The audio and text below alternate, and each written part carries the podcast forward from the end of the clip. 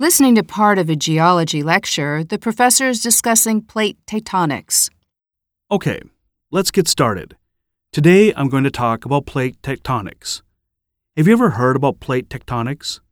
The name comes from the late Latin word tectonics, pertaining to building. This is a scientific theory that describes the large scale motions of Earth's lithosphere.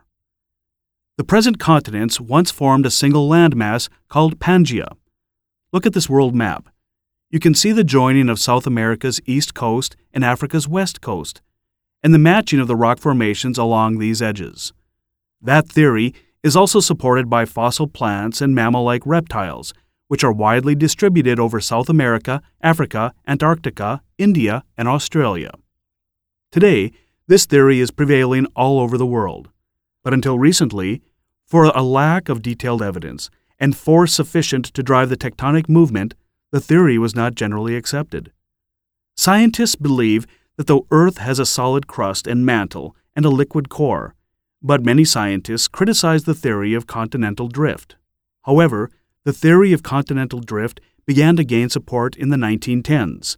During the 1920s, 1930s, and 1940s, advocates of this theory argued that convection currents may have driven the plate movements and that seafloor spreading or continental drift may have occurred below the sea within the oceanic crust. Concepts close to this theory, now incorporated in plate tectonics, were proposed by geophysicists and geologists.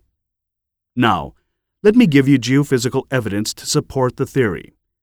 The first evidence to support the movement of lithospheric plates came from paleomagnetism, the study of the record of the Earth's magnetic field in rocks, clay, or bricks. This record provides information on the past behavior of Earth's magnetic field and the past location of tectonic plates. During the 1950s, scientists successfully showed that these data could show the validity of continental drift.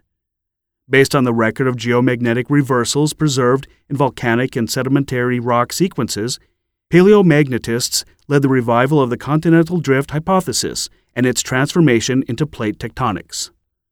The second evidence in support of continental drift came during the late 1950s and early 60s from data on the deep ocean floors and the nature of the oceanic crust, such as magnetic properties, and, more generally, with the development of marine geology.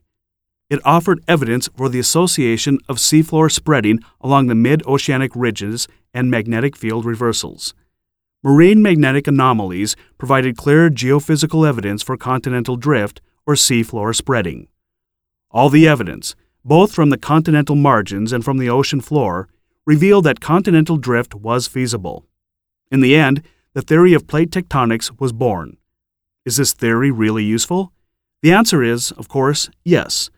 The theory revolutionized earth sciences, shedding light on a diverse range of geological phenomena and their implications in other studies, including the biology of fossil animals and plants and the study of geographical features at periods in the geological past.